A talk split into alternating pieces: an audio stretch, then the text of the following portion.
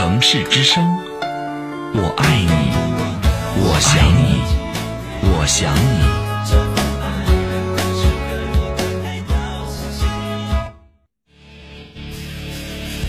您正在收听的是五二零五三零一 love 城市之声，爱一直闪亮，梦想延延。Tú dirás que estoy loco, loco, loco, loco, pensarás que estoy loco, loco de atar. Y es verdad que estoy loco, loco, loco,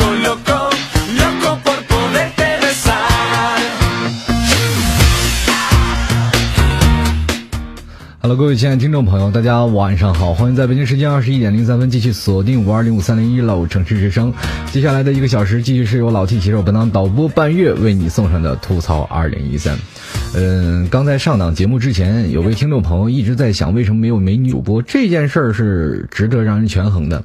呃，既然作为爷们儿就应该喜欢男主播，而不是女主播。对于女主播，那叫暧昧。当然了，有的人一直在想述一个问题啊。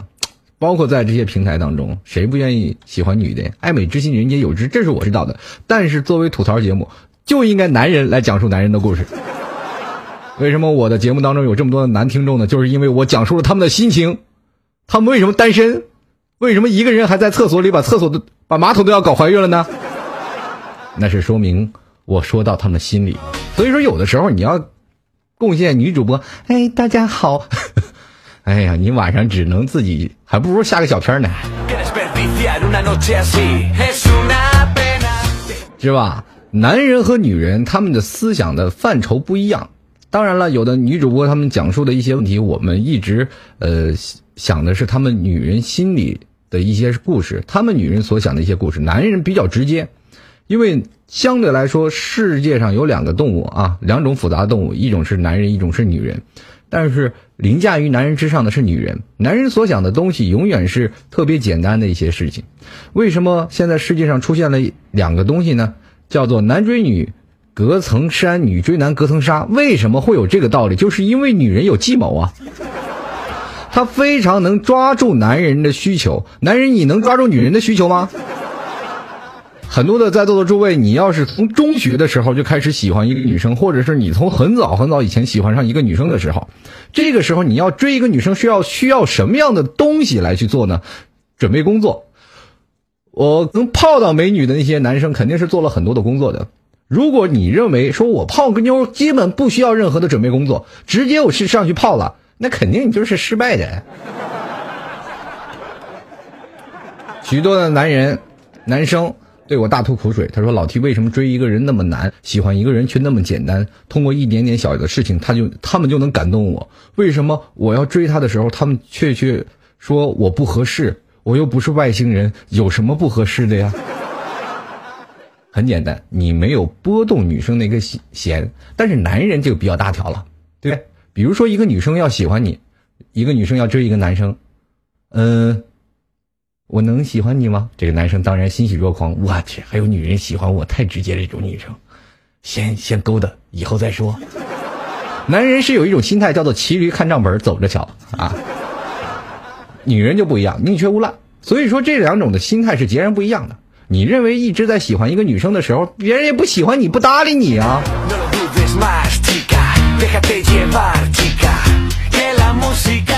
刚才有了很多听众朋友听我节目，可能会有点小小的饭卡的一个状态啊，但是呃，可能是因为网络不太给力啊，但是我还是非常感谢那些一直一直支持老 T 听众听众节目们的听众朋友们啊，因为确实因为有点小小的网络问题，导致于你们无法清晰的收听到了本档节目。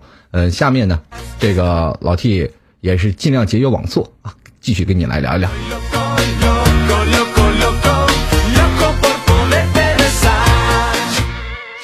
好了，那我们继续来聊啊。说到了今天有听众留言，我们等一下再继续来看一下听众留言。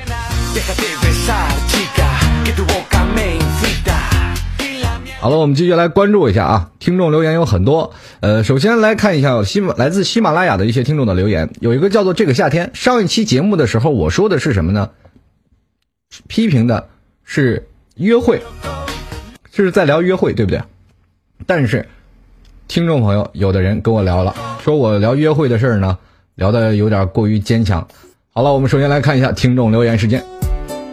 首先来自喜马拉雅的这位叫做这个下个夏天这位听众朋友说：“你你你你你你有点恶心呐。”呃，这件事儿呃不予置评，因为我可以跟这位听众朋友来讲的一件事呢，就是老 T 这个人做事儿吐槽就是到这个点位啊，那个觉得恶心呢。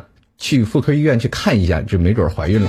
当然这是开玩笑啊，逗你开心。呃，有的时候你当你说这件事的时候，我就证明你是一个非常清纯的女生，这就够了啊。等到若干年之后，你再听老 T 的这哦，等你真正的经历过这个过程的时候，你才去，哎呀，老 T 你说太对了。这是一个过程啊。当你没有体会到这种生活的时候，你肯定会有。另一番的这个思想斗争，就像最早以前我们小的时候，当你小的时候呢，你看别人谈恋爱的时候，亲嘴的时候，你会不会学着模仿呢？比如说在七岁八岁的小孩，他们会学着模仿亲嘴。当他们亲完了之后，我们现在成年人叫接吻，小的时候叫亲亲。你亲亲一个小女孩，这小女孩亲完了以后，你觉得没什么？这世界上还有比这更无聊的事吗？对不对？而且最简单的一个道理就是。如果说我要跟他亲亲，我要不要嫌他恶心啊？干嘛要吃你口水啊？我们那个时候认为他们接吻就是两个字儿恶心，对不对？小的时候不懂事儿，七岁八岁看一个电视，一个男的，一个女的在那接吻，我就会说：“哎呀，他们都互相吃口水，太恶心了。”所以是凡事啊，等你经历过了之后，哎，就到最后喽，有了女朋友，哎，接吻原来是件那么幸福的事儿，对不对？才有会发人想到以前小的时候是多么的。好了，同样非常感谢我们甜甜啊送给老 T 的一上 T 这么多礼物，还有棒棒糖啊，同样也是非常感谢在座的每位听众朋友对老 T 的支持。好了，我们继续来关注啊，还有听众朋友的留言。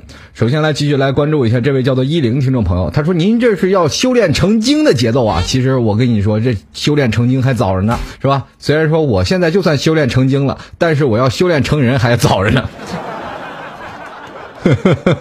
说到这件事儿，我不知道你是在这个保我还是贬我啊？你要知道，呃，白素贞的故事大家都知道啊，西风啊，西湖雷峰塔是吧？压着白素贞，人家是。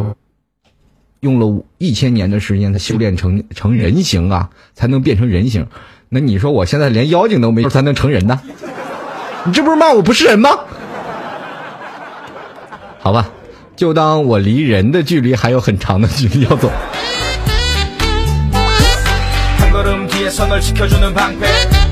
好了，我们继续来关注啊，下一位听众朋友的留言。首先，这位叫做这个 YZ 幺零四的听众朋友，来自喜马拉雅的啊，这位听众他说吐槽吐的很到位啊，多出点吧。那么这段时间我也会，嗯，经常会出一些这个更新一下节目，希望各位朋友多多能关注一下。首先来继续来继续关注啊，这位叫做蓝格调的听众朋友跟我聊了很多，他说是这样的一件事啊，呃，比较能够激发人心的一件事。他说这个 T 哥呀，超级喜欢你的节目，这个我是要疯的节奏啊，从。第一期开始，一个不落的就开始继续补听啊！我觉得这位听众朋友说的太好了，太太给力了。从我的最早以前做的节目一直补听，但是我想跟你说一件非常痛苦的事儿。你现在听的只是二零一三和二零一二，其实在以前之前还有什么土呃娱乐听元素啊、七嘴又八舌，还有大概两年的节目你没有补听的，很多。他还跟我关键。陈述了一件事，他说你不老，心态永远年轻着，以后就不要叫老 T 了，叫 T 少。哎，还还曾几何时，我也被人叫过 T 少爷，但是他们因为什么样的原因呢？就是因为我声音比较老，比较老成，所以他们会叫我老 T。啊，这件事儿就像我们曾经，呃，电视上看的电视啊，就是军旅题材的，就比如说叫什么狼牙特种队，对吧？特种大队，他们有句话说的特别好，这狼牙特种大队是怎么来的？是敌人叫出来的。对对对，我的名字也是。听众叫出来的，我自己谁愿意叫老 T 啊？啊，继续来关注啊！这个他还问了我一下，说这个微信是怎么互动的？没有人回复，难道是摆设有点凌乱？这个微信呢，是我有时间我就会回复的啊。在座的听众朋友可能有很多是跟老 T 在微信公共平台上经常聊天的，他们会认为老 T 在百忙之啊百忙之中会给你回复。其实这是一件互动的一个过程。如果在座的听位呃听众朋友，如果你有时间，也加入到老 T 的微信公共平台幺六七九幺八幺四零五幺六七九幺八幺四零五，在这里你有什么意见，有什么需要老 T 在节目当中需要给你吐槽的，都可以在此微信当中进行留言。幺六七九幺八幺四零五啊，是老 T 的微信公共平台账号。同样，你如果喜欢老 T 的话，欢迎关注一下下方的直播室通知我，在下次节目的时候，哎，你就可以进入到我们的节目当中了。刚才有位听众朋友啊，这个叫做肝胆相照啊，他说了，这个什么时候才在哪里可以补听呢？是在喜马拉雅。啊，一个网站上也可以收听，或者是下载到手机 APP 当中也是可以收听的，叫做喜马拉雅。你可以直接搜索主播老 T，就能找到老 T 的所有的啊这个节目的名称，包括吐槽二零一三和吐槽二零一四啊。这个吐槽二零一四还会未来会会有的是吧？还没到啊。吐槽二零一三和二零一二现在两个专辑已经建立起来。如果喜欢听众朋友，可以欢迎到喜马拉雅去补听我以前的节目录音，好吧？继续来关注啊，这个有个叫做科瑞的听众朋友，他说：“老 T 你好，这个我是微信留言的 Richard，他说听你节目的，听你节目里呢，对我的留言回复后呢，我茅塞顿开。这个相亲路上是没有捷径，只有越挫越勇，才有可能收获一份满意的爱情和婚姻啊。这点问题我是认为是对的，因为曾经我在节目当中说。”你只要在相亲的路上，你不要担心受到挫折，你不要担心受到什么外界的因素的影响，也最重要的不要受到你父母的洗脑工作，因为在你的父母当中，他们会说良亲择木而妻，他们会给你介绍一个你相对来说不够喜欢，但是家庭条件甚好的人，他们会按照他们的思路想法，会说你跟他在一起，你的生活压力会少一点，你可能以后的婚姻幸福会更好一点，但是。也不一定，你难道认为这嫁个有钱人就非常的好吗？也不一定。那有的人好，有的人不好。我们这一辈子是自己过出来的，而不是父母过出来的。关键是要看你你自己的一个素质和你自己经营家庭生活的能力。如果你认为你在家里是个小公主，那么你在相亲的道路当中就一定会找到照顾你的人，愿意去。呵护你的，如果我要也是个大少爷，我碰到你，我凭什么照顾你呀？我还指望你照顾我呢？我要找娶个祥贤妻良母，长得又稍微漂亮点的，对不对？到时候你在聊天的时候，你一定要问他什么时候你才能两个人能有自己的孩子。当然了，这个女生说我懒得带，咱们要不别要孩子了。你会不会发现出来这样一个问题？当这个女的。哎，这，你这是我说这个女的，你笑什么笑？你好像没见过女的似的，啊，是这样的一个状态啊。这个导播太不敬业。我们继续来讲啊。其实，当一个女生，她们经历过，现在每一个家庭当中都是掌上明珠。不管说长得漂亮的与丑的女生，我们都没有办法明辨是非。当我们在相碰见那些蓬头垢面的女生，当你真的碰到那些蓬头垢面，就是啊。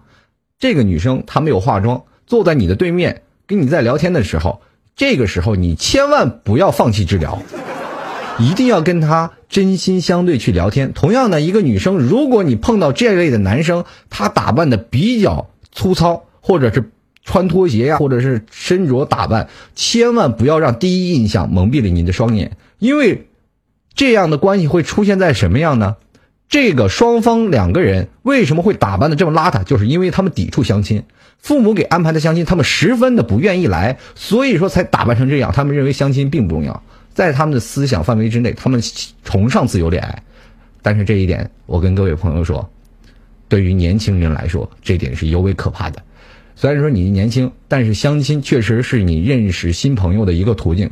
这个时候，你当碰到了对面打扮的比较邋遢的人。可能他们是因为抵触的，所以你可以进一步去聊一聊，去认识一下。不要说第一次见面就要聊很长时间，千万不要，因为你会发现你们越聊越生气，越聊越不投机。如果说有的听众朋友说聊相见恨晚，都聊到一张床上去了，第一天我们就去开房了，第二天你们肯定不联系了。对不对？所以呢，人生活状态当中一定要循序渐进，恋爱当中没有捷径。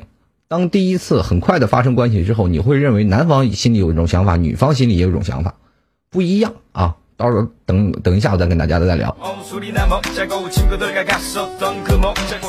来，首先来关注一下微信公共微信公共平台的听众朋友，跟老 T 来聊啊。这个叫老哥的听众朋友啊，跟老 T 说了，说老 T 你是不是高富帅呀？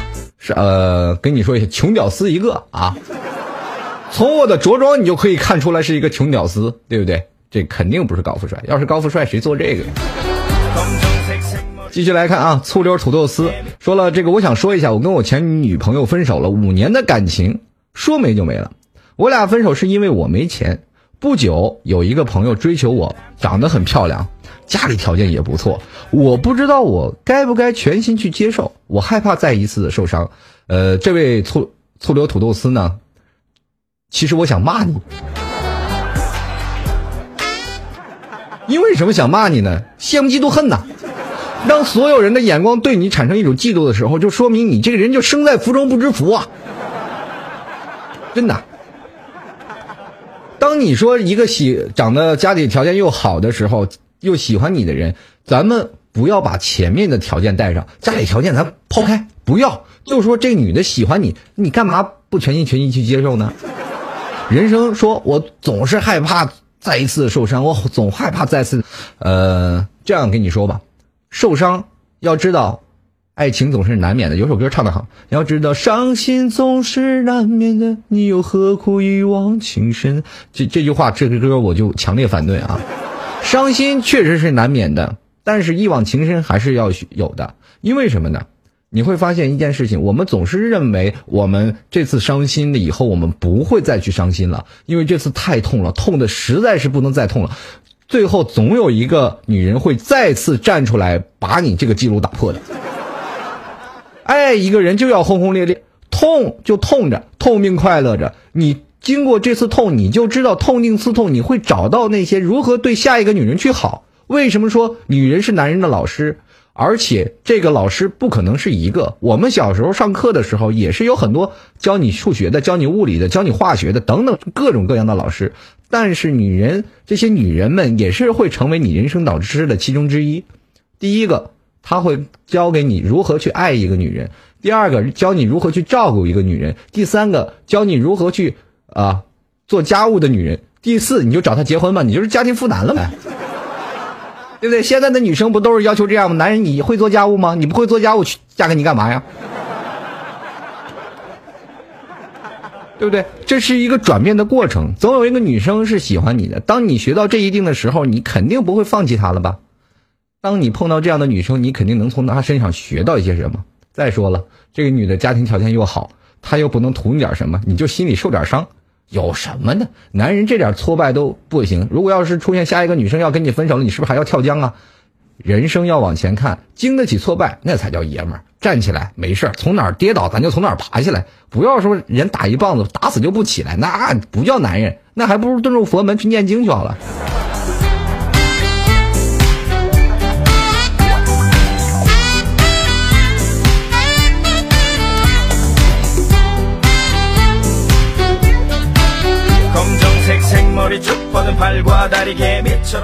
当然，你认为一个有钱的女人会很多人听众朋友刚才给我发来信息说这个女人肯定是在玩你，我觉得不一定啊，不一定是有钱的女人她就会玩你。有钱的女人她们恰恰很希望有一个男人去爱她，她们不想很多的男人是因为家庭的背景或者是家庭有钱而去泡这个女生。而且有一点，我需要跟各位朋友来聊一。点的事儿，这些有钱的女生、条件好的女生，她们可能就没有人追，你知道吗？为什么没有人追？就是她身边的这些朋友，可能他们的圈子都是这样，他身边的朋友都是不缺女人。他们如果是有钱的人，有钱的男生再找有钱的女生，疯了。为什么有钱的男人不找不找个没钱的女人多好啊？给这女人买个包，他就乐得屁颠屁颠给你走，为什么呀？你去用这样的思想的方式去想一想，当然了，我们不能说一竿子打死一船人，有的有钱的人和有钱的人还是能结合的啊，当然是结婚的时候，但是谈男女朋友的时候，这个时候可能就不会了，因为有钱的女人会认为有的有钱的男人他们比较浮夸，而且比较物质，每天玩飙车等等等等各种不良习惯。有的有钱人也很好啊，呃，学过绅士啊，外国留学回来等等等等。但是当他在国内的时候，你开辆好车，你到学校门口找说，哎，妹子带你兜风，你肯定有人妹子会跟你走，对不对？这个时候你说你要什么包，给你个 LV 的包吧，给你买个这个包吧，这个女的是不是就拿下了？爱慕虚荣的女生有多的很多，对不对？当然，你爱慕虚荣的男的，你说多不多呢？多多了去了，你指一个算一个。但是呢，为什么他们拉不下脸？具体的原因是因为女生比较含蓄，那些有钱的女生会给一个男人，我给你买个车吧，这个男的肯定屁颠屁颠，那来给我买一个，但是没有这样的女人出现呀。你多么希望你在上大学的时候，你多么希望很多马路上停了一排车，全是女人坐在那里，帅哥带你兜风去，你多乐屁颠屁颠就去了，对不对？你只能对那些带着女生去遛弯的男人开着好车嗤之以鼻，有钱了不起啊？找死啊，操生！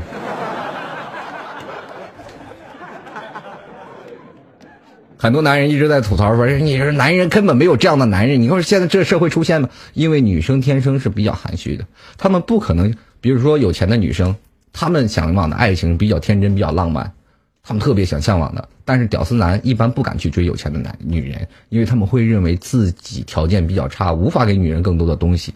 就是两个人去吃西餐厅，一个有钱的女生，她们可能经历的教育要比你好。他们可能百分之八十都会去出去留学，当他们回来的时候，去的餐厅都是全是纯英文的菜单。你去那里，你只会说个 A B C D E F G，你还能会说什么呀？点这个？What？I don't I don't know English。那你不不能这么说，对不对？所以说这个时候你会略显尴尬吧？男生和女生他们的想法的追求爱情都是不一样的，但是有的女生是特别强烈希望有段爱情，因为他们。可能经济条件稍微富裕一点，这个时候男生我觉得不要太自卑，真的有这样的女生出现就站出来，不要因为家庭条件好，我们把家庭条件抛开，她就是个女人，你给她相应的爱护呵护，你不要自卑，我觉得这段爱情就没有很美满了。有的男生他们会走在一起，天鹅和癞蛤蟆。啊，很多人说癞蛤蟆想吃天鹅肉，但是天鹅是很愿意跟癞蛤蟆在一起的，癞蛤蟆就是总是恐高。站在天上，这天鹅带着癞蛤蟆飞，它总是恐高，一恐高就往下跳，啪摔死了。爱情就经过这样的时间，它才会产生一种夭折的状态。门不当户不对，别人在说一些什么，你总是看待外人的眼光来看待自己，我觉得这件事是不对的。男生天生就是好面子。我们做一个最简单的比较，一个男生领着一个漂亮的女生，特别漂亮，那漂亮都不能再漂亮了，绝对模特跟名人似的。就是穿的衣服很漂亮，这个男生走在他的旁边，这个女生一米七，这男生一米八。同样呢，又有一个男生一米八，旁边那个女的特丑，丑的都不能再丑了，矮胖矮胖的，然后拎个小包，但是旁边那个女的是富婆。那么在这样的情况下，你认为谁最有面子呢？肯定漂亮那个女生，对不对？我们不会看女的长什么样，只会看这个男的，评价这个男的。哎，这个男的太有福了！你看那个男的戳的可怜死了。男人好的就是面子啊，他们喜欢身边的女生打扮的特别漂亮，而不是因为什么呀？我们当把这个世俗眼光抛开了以后，我们不管怎么样，自己过得幸福就好，不要去讲究别人在说什么。如果今天东家说你这个，明天西家说你那个。当说到最后的时候，你可能什么都举起不了了。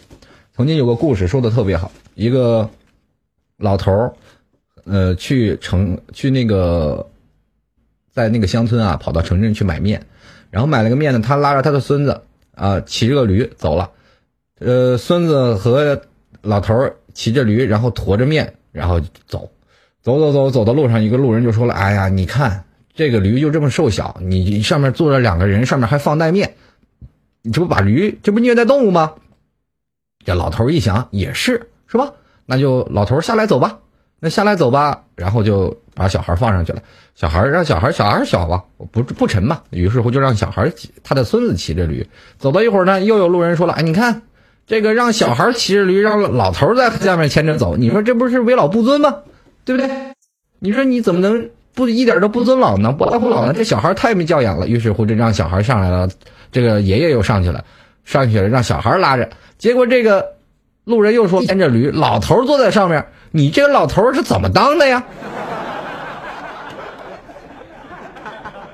那你说这件事儿在别人言论？下活着是不是太痛苦了？最后老头说：“好吧，那咱俩谁也别骑了。”两人都不骑了，两个人拉着走。后来又碰见一个人，就问，就说：“哎呀，你看这两个二货呀，有驴都不骑啊！”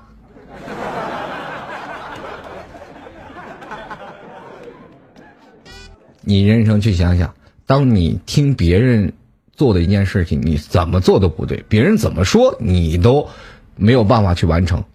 所以说，在这个社会当中，我们不能听别人的，你自己享受自己的爱情，开开心心就好了，管他有钱没钱呢。别人说你一个穷屌丝，你干嘛跟一个有钱的人在一块活着？你凭什么跟他在一起？那我就凭着我有魅力，他愿意跟我，你找一个去，对不对？凭什么你在对人别人羡慕嫉妒恨？当别人对你嗤之以鼻的时候，说明这个人对你羡慕嫉妒恨，你这个时候应该感到骄傲。不管男人女人，咱们同样有一种想法啊。当别人当着你的面的时候说你的不对，或者说你的女朋友，或者说你男朋友不好的时候，这个时候你应该感到高兴，而不是对他大吼大叫，对不对？比如说，一个男生身边有一个非常漂亮的女朋友，所有的人都在啊，身边所有人都在骂你的男朋友，说你他凭什么跟你在一起呀？对不对？他凭什么呀？然后你这个时候就应该说了，应该心想。对不对？他们是羡慕我们的爱情这么恩爱，对不对？当你去想呀，我要是得不到的东西，我肯定要拆散他们呀。现在的人们的专业思想就是这样，我得不到的，你也别想得到。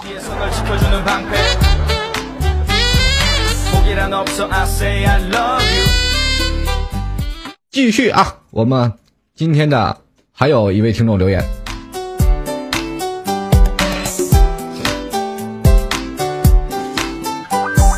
这位叫做叫做这个世态炎凉如 S 的听众朋友，他说：“老 T 啊，这个我听你往期节目是关于男女啊，忽然想起一同学跟我说过，男人对于第一次就容易上手的女人，认为她很轻浮，就会跟她玩一玩，不会认真交往。如果这个女人第一次啊，第一次处男友，什么都不懂，又相信那个男的，就按那男的说的默认，那是不是很吃亏呢？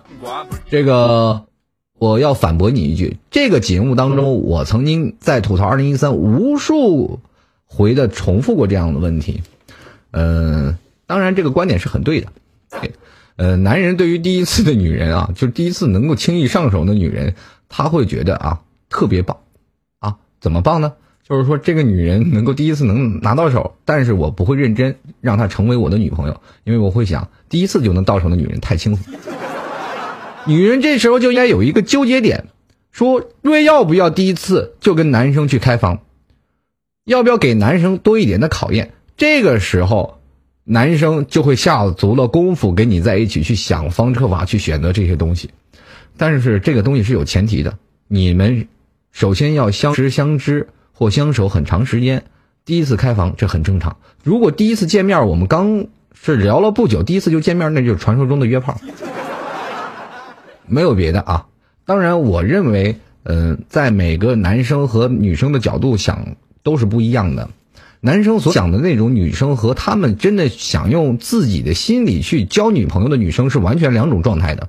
比如说，第一次一他要如果找一个女生，觉得第一次就能见面就能发生关系的这些，就是比如说微信的这些炮友啊，或者是见的那些网友，他们基本都是以他们本来的目的来开始的。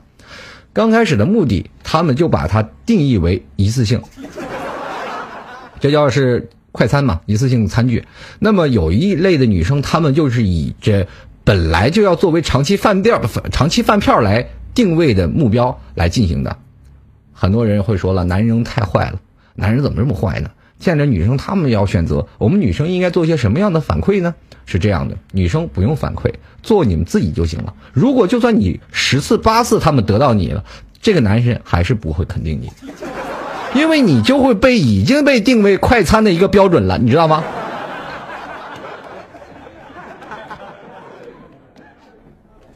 最简单的啊，我们打个比喻，如果说作为一个男生见面第一个女生，他们在微信上不停不停的聊，我们第一次见面了，这个女生没有给这个男生任何机会去开房，但是这个男生还是在软磨硬泡之下，第二次又请他约饭吃饭啊，开始了。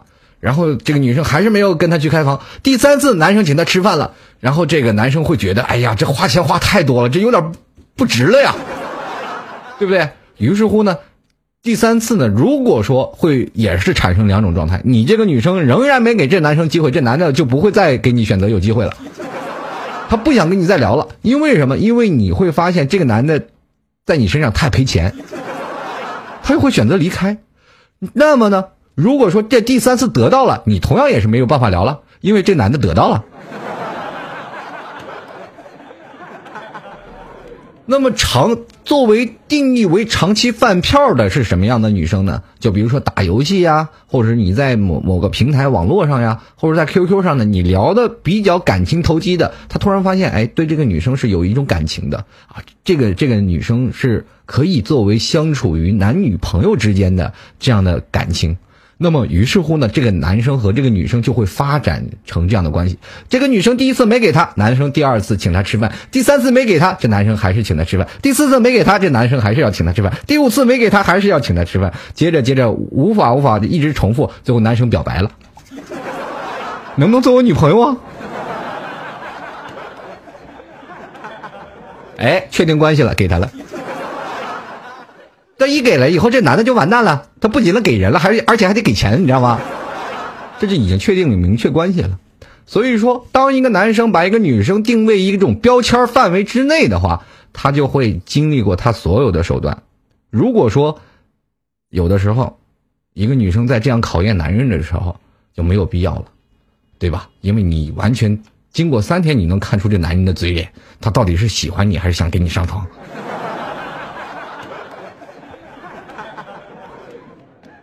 当然了，有的听众朋友也会询问一下老 T，说：“那女生呢？那你这样刚说了男生，那女生是怎么样呢？”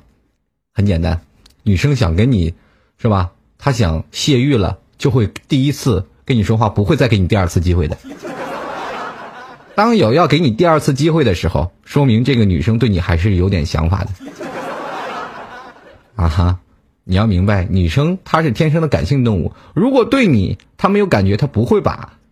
会同意去跟你开房的，没有女生女人就天生的跟男人一样那么随便，没有。你你觉得现在很多的女生都很随便吗？不一定，有的女生她就是喜欢那个男生，她才愿意跟这个男生走。最简单的一个小例子啊，曾经的一个小故事，一个男的追一个学校的大三的女生，结果怎么追都追不上，怎么追都追不上，这个女生就是不答应他。结果所有的人都知道，除了这个男生不知道，所有人都知道这个女。面这个女生可能就跟那个男生去开房了，为什么呢？因为这个女的也会选择优秀的呀，她对这个男的不喜欢、不感冒、不想跟他在一起，对不对？我们没有办法去评论，因为女生的思维也远远超过我们男生。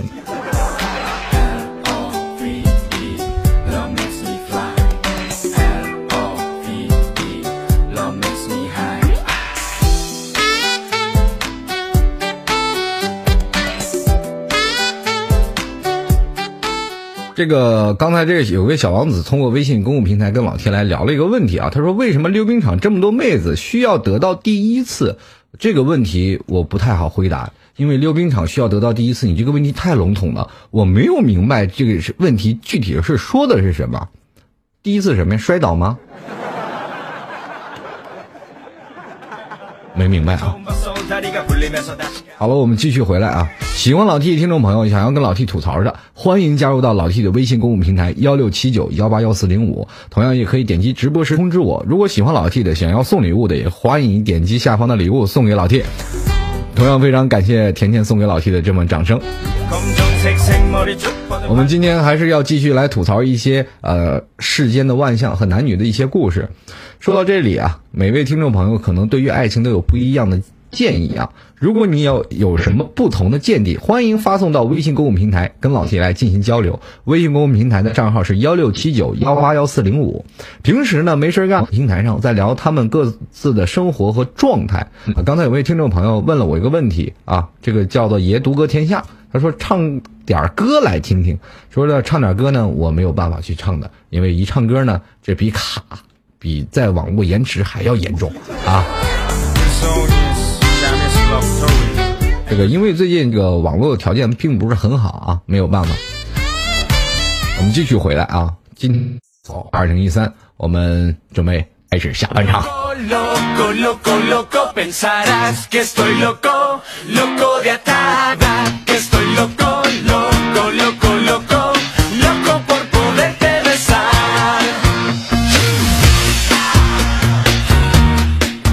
说到现实啊，我们今天要聊一点别的事情啊。就前段时间我在聊一个中国学习啊，学习要学多少多久的时间，英文要学成什么样的一个状态。我跟大家来说，其实最痛苦的应该是老外来中国。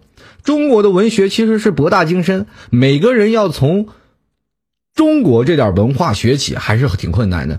打一个最简单的例子，如果说你看在北京公交上，老外坐公交是多么困难。如果你认为中国学会了你好，我 with 一二三四 V B 日，那你根本不可能在北京能够走多远的。你看啊，在北京，比如说您要是呃坐个公交车啊，北京是怎么欺负老外的？它是包含了东西南北四个方向的公交站名，比如说北京西站南广场东啊，报站时就说了，前面到了，前面到了啊，请您从后门下车。啊，这个所以说当时前门到了，从后门下车什么意思？是吧？老外没不知道大前门是干嘛的，对不对？所以说，在中国的博大精深的这个场景来说，所有的老外啊，这个都可能会有点迷糊。但是作为中国来说，学英语还是比较简单的，真的比较简单的。曾经。我有一个朋友问我说：“老 T 啊，这个您是从国外留学回来的吧？”我说：“我没从国外留学，但是我真是去过国外，在美国生活的一段时间。那你的英语一定说的很好吧？”我说：“凑合吧。”他说：“你会是什么？”我会说 “How much”。接着呢，“Hello，Goodbye。”那你在美国怎么生活的？我说：“生活在唐人唐人街呀。”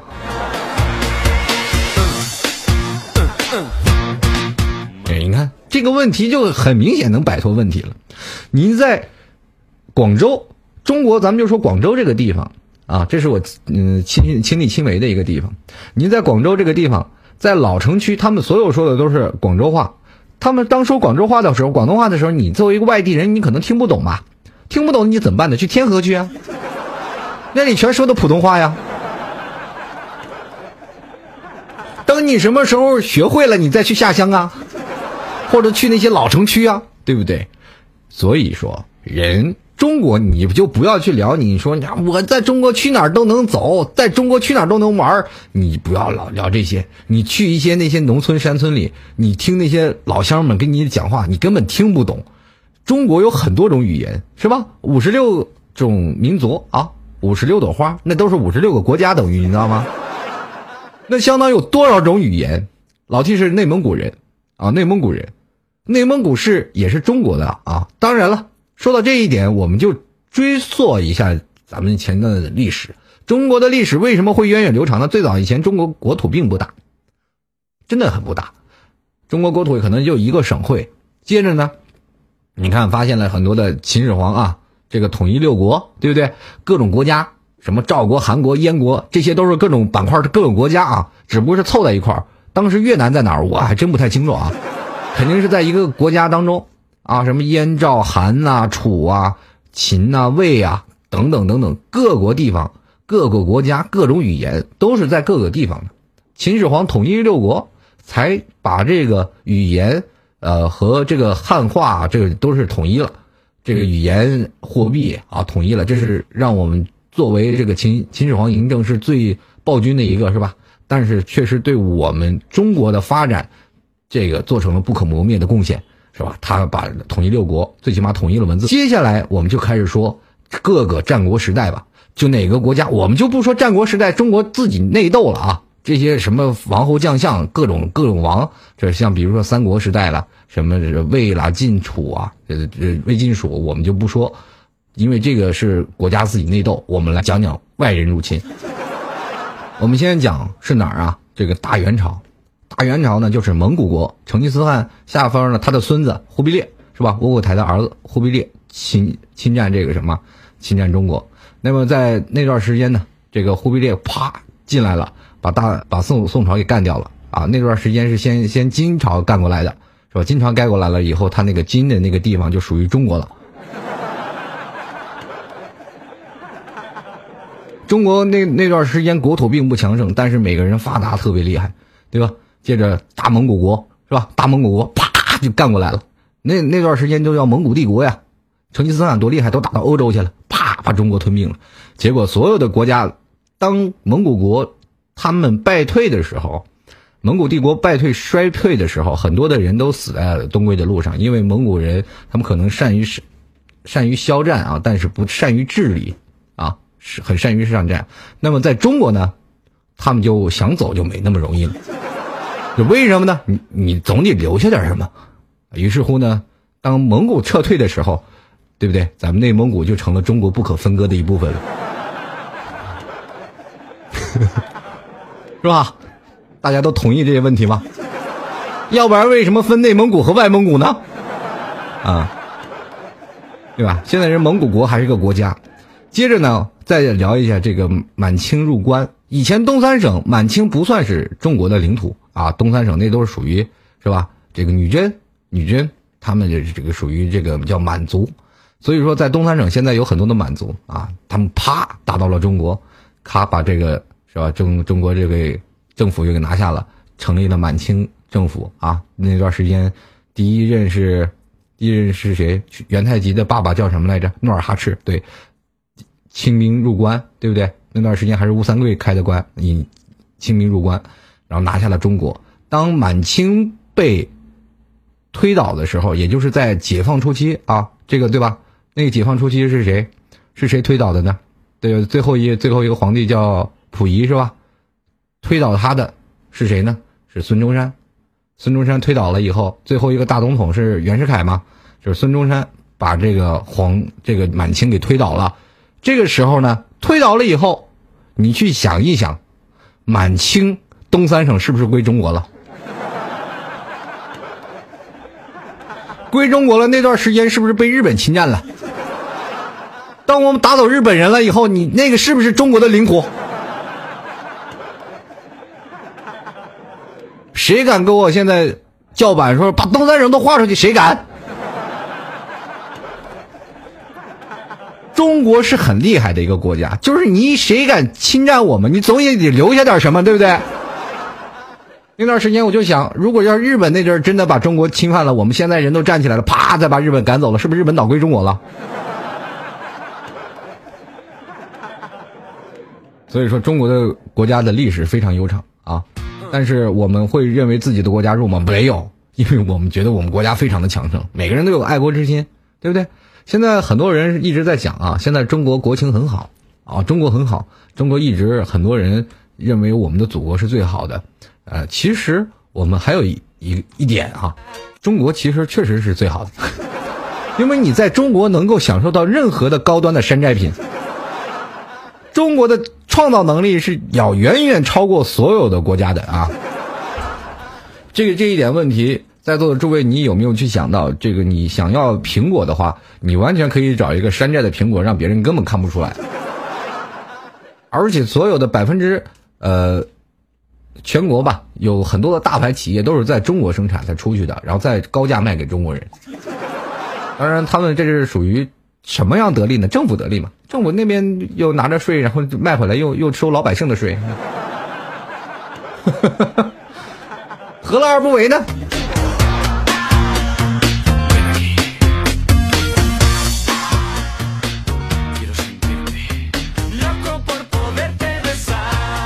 好了，我们首先来关注一下啊，一位听众留言叫做枫叶啊，枫叶跟老 T 说了，他说 T 叔啊，好久不见，好久没有上网了，最近挺。扯淡的。这个这几天呢感冒了，今天难得休息一天，正睡着呢。一个放二的客户给我给我打了十几个电话。这个我告诉他我感冒了，今天休息，我让同事过去一下，他必须让我上门给他打印换一个筛骨啊吸骨啊，我一生气就直接关机了。这个我表示我受不了这样不理解人的客户，这生意不做也罢。这个枫叶，我觉得有时候啊，做人做事儿都是这样，在任何情况下我们都要忍气吞声。我们试着换另一种的想法去想，这个是如果是我给你打电话不。我不会管你是否是生病，我只会觉得你的服务态度不好。你给我打电话，哎，我生病了，你找另一个同事吧。这个时候我会想，你什么态度啊？对不对？你要跟人家说话，哎，你好，先生啊，你洗骨是吧？我马上给你换，你换个人去了，他能说什么？你干嘛非要告诉他我要换个人呢？这要不然你就是做生意就不精明。等换人的时候，哎，这个客户会说，哎，怎么是你呢？那个客户呢？那个谁？那个枫叶去哪儿了？哦，他生病了，然后所以我来。哦，这样，那这让跟他说一下，然后祝他身体快乐啊。现在做生意都是这样的，做事儿啊，就是你看一个好的销售啊，是给人一个洗脑的过程。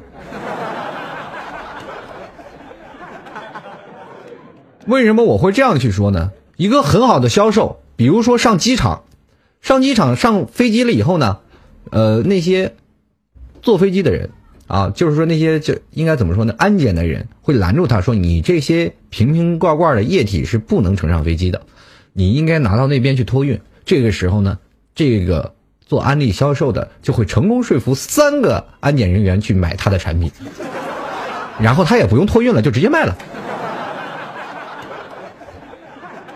这是一个很好的销售，啊，当然了，你会认为高手在民间，为什么安利他的销售水平特别高呢？都那都是人推人，因为很多人他不是干销售的，但是他说服自己的朋友洗脑的过程是尤为重要的。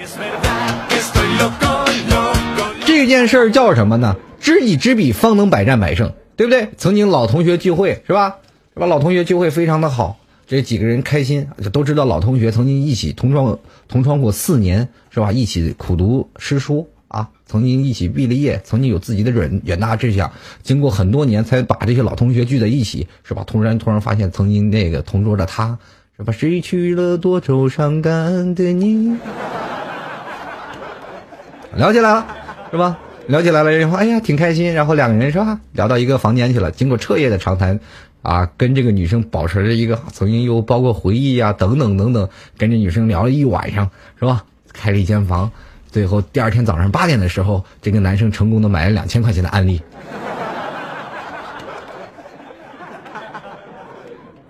人种种状态当中。一个很好的销售人员，有应该知道别人的内心所想。为什么我们会发现一个道理？说为什么亲人和亲人之间，他们管销售的渠道为什么就会这么容易呢？比如说比较容易呃上当。为什么安利这么成功？就是因为用你的亲人去骗你的亲人。曾经我们知道什么叫传销吧？传销大家都搞过吧？这我都知道，大家都知道传销不好，我也知道传销不好。第一天我听那个。曾经有一段时间啊，我跟大家讲一下我亲身经历，我是被骗到过传销里的。因为那个有段时间，我的队友啊，我曾经是在，呃，一个队友啊，就是叫我去，他说有一个，因为我曾经是干马术的，啊，内蒙古马术，可能在在座诸位有的知道，有的不是不太知道，就那干内蒙古马术的，曾经我也是个演员，这一点都不带撒谎的，这个。骑马非常好啊！曾经有段时间我退役了，退役了回来呢，我队友说曾经这儿又有一个队啊，需要招几个教练，马术教练，你过来吧。啊，于是我说就去吧。我一去了，完了上当了，怎么办呢？啪，把那把我的小箱子就给扣那儿了。扣那儿了以后呢，我就说跟他们去吧。啊，那那段时间严打呀，三个三个的走啊。我穿胡同过小巷，走很远的地方，才能走到他们那个小课堂，一个小的民房里，然后放一块黑板，然后坐在那里跟他们听他们讲课。我们传销多少钱？你看我从农村出来，叭叭叭叭开始写，这个多少钱？九百九十九，好，九百九十八。你当时他们上层销售过来跟我来聊了一下啊，这个第一堂课，我当时听完我就完了，上当了。这下回是传销呀，我心里就知道有有这想法了。当然了，这个人啊，他们那个小头头就过来找我来了，说你那个什么呢？你怎么样？听明白了吗？就是说他意思就是说你有没有想去骗家里人钱了？听明白了吗？要不要不要买这个产品？我当时想，我说我这我已经现在想了，开始琢磨拿这怎么拿这三千块钱。那个那个上线啊，当时听的就特别特别开心哇！要不然就是汉族的小伙就聪明，你都听懂了，我太听懂了，我太喜欢这产品了，我一定要买。当时我已经把我自己的线都说的特别好啊，这比如说，比如说我要发展什么样的线线，我大概在一年我要做到什么样的级别，做到白领级别什么样级别。当时我成功的把那个我的上线的上线给洗脑了，他认为这小伙子以后就很有发展潜力啊。于是我，这哥们儿好好好，我说现在没钱吃饭啊，那我请你吃饭。好，请我吃饭了，请我吃顿饭，跟我聊了很多啊，我就一直在在跟他讲述我如何扩大我的这个传销圈子，啊，一直在跟他讲述我自己的思想过程。啊，他说行。当然，我自己的心里有另一个算盘，我就是应该想我该怎么逃跑。所以说呢，当那天我说我要拿钱的时候，他们会找一个人跟踪我的，对吧？当然把我包裹放在那里。回到家里，我就跟我妈当着她的面，我就跟我妈挤眉弄眼，我说没钱，没钱，没钱。啊，我妈就说没有钱，但是死活没有办法。然后我妈也当时看出来了，跟我说了这个是，哎，这小伙子，我给他找了当兵的工作了，一定要当兵啊，必须要当兵。于是乎呢。这个我就回去把行李拿了，终于逃脱了魔掌。其实，在那个时间段，还是要自己有自我自拔的能力。当一个人要给你洗脑的时候，他要给你讲述一些东西的时候，你一定要有一种想法，叫如何反洗脑。在座的诸位都在企业待过，或者在工作待过，或者在买车、买房等等这些销售们打过交道，他们在跟你讲述的东西是，无非是一个洗脑的过程。在座的诸位喜欢老 T 的听众朋友，你是天天被老 T 洗脑，你懂吗？我可能做的事情不一定都是对对，做说的事儿不一定是对的，但是你们都是有很多人被我成功洗过脑的。你认为老 T 说的就是圣旨，说的都是真理，可能歪理邪说，在别人来说，哎，这这这老 T 这是什么呀？胡说八道。但是你们认为啊，这就是真理啊，这就是对的，这是因为我对你们洗脑成功了。当你们什么时候反被老 T，就是说要洗老 T 的脑子的时候，那说明你们也成功了，也能做主持人了，对不对？反洗脑是一个有一个什么中的过程呢？要自己有一个自我的独立意识。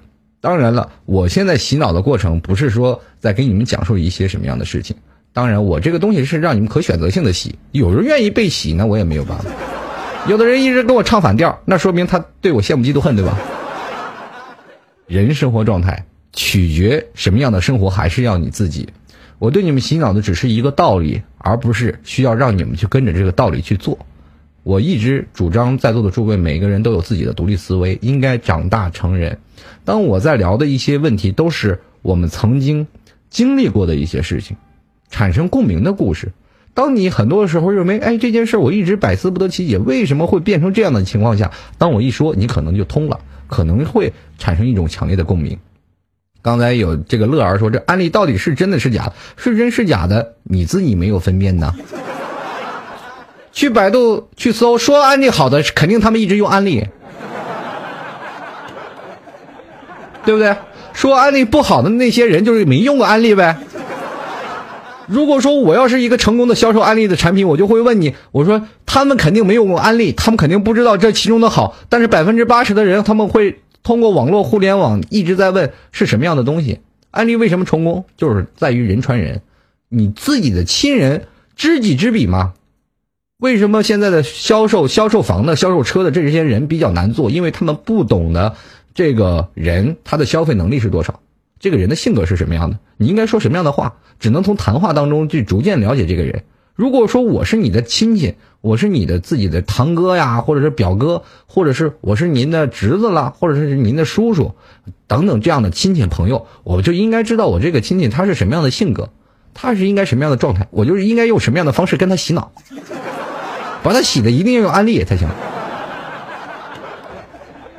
对不对？被国家认可的传销，所以说很多人都一直在用这个安利产品，包括保险一样。在座的诸位，你说人生那么多保险，我们天天要交，一定要交很多的人生的保险，但是你真的出了保险，他能给你赔偿多少呢？对不对？这就合理的骗你钱嘛，这个。当然了，有的人买车的人还是要买车险的啊，否则不保的。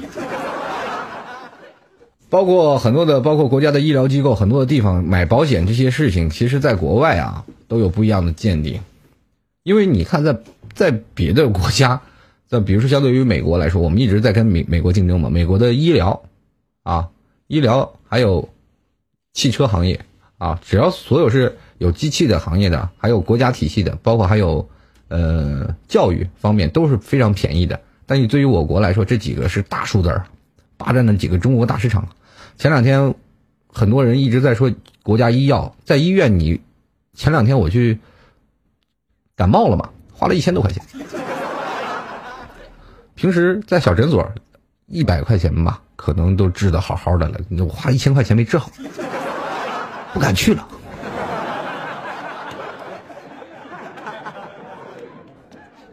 我有点害怕医院了，去了医院，他们所有说的话都是一样的。我突然发现，是个傻子也能当医生啊！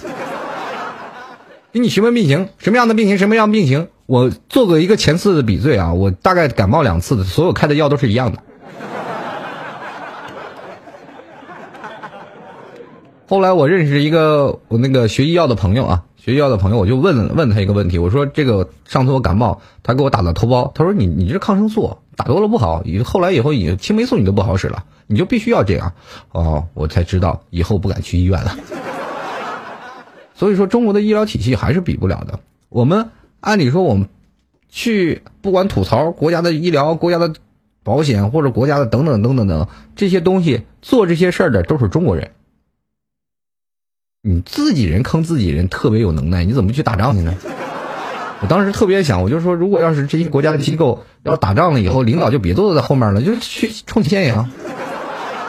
所以说，在对于中国的打仗的时候，你会有一种想法，就是是否会形成一种局面：中国打仗了，很多的时候，民一直说要理性爱国，打仗了以后，人们我们的中国国家可能会倒退二十年，我们的生活水平会直线下降，打呗。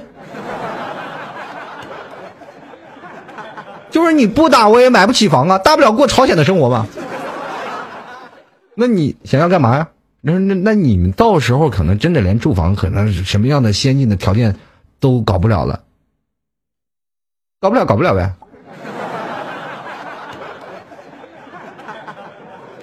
怎么了？这对不对？对于现在为什么底下那些人特别愤青的一件事，就是什么样的一个道理？我们不管怎么生活。我们还是无法摆脱这样的窘境。我们中国人没有话语权，我们一定要，是吧？爱党爱国，他们说什么我们就跟着领导走。虽然我们有抗议，但是我们总会被镇压。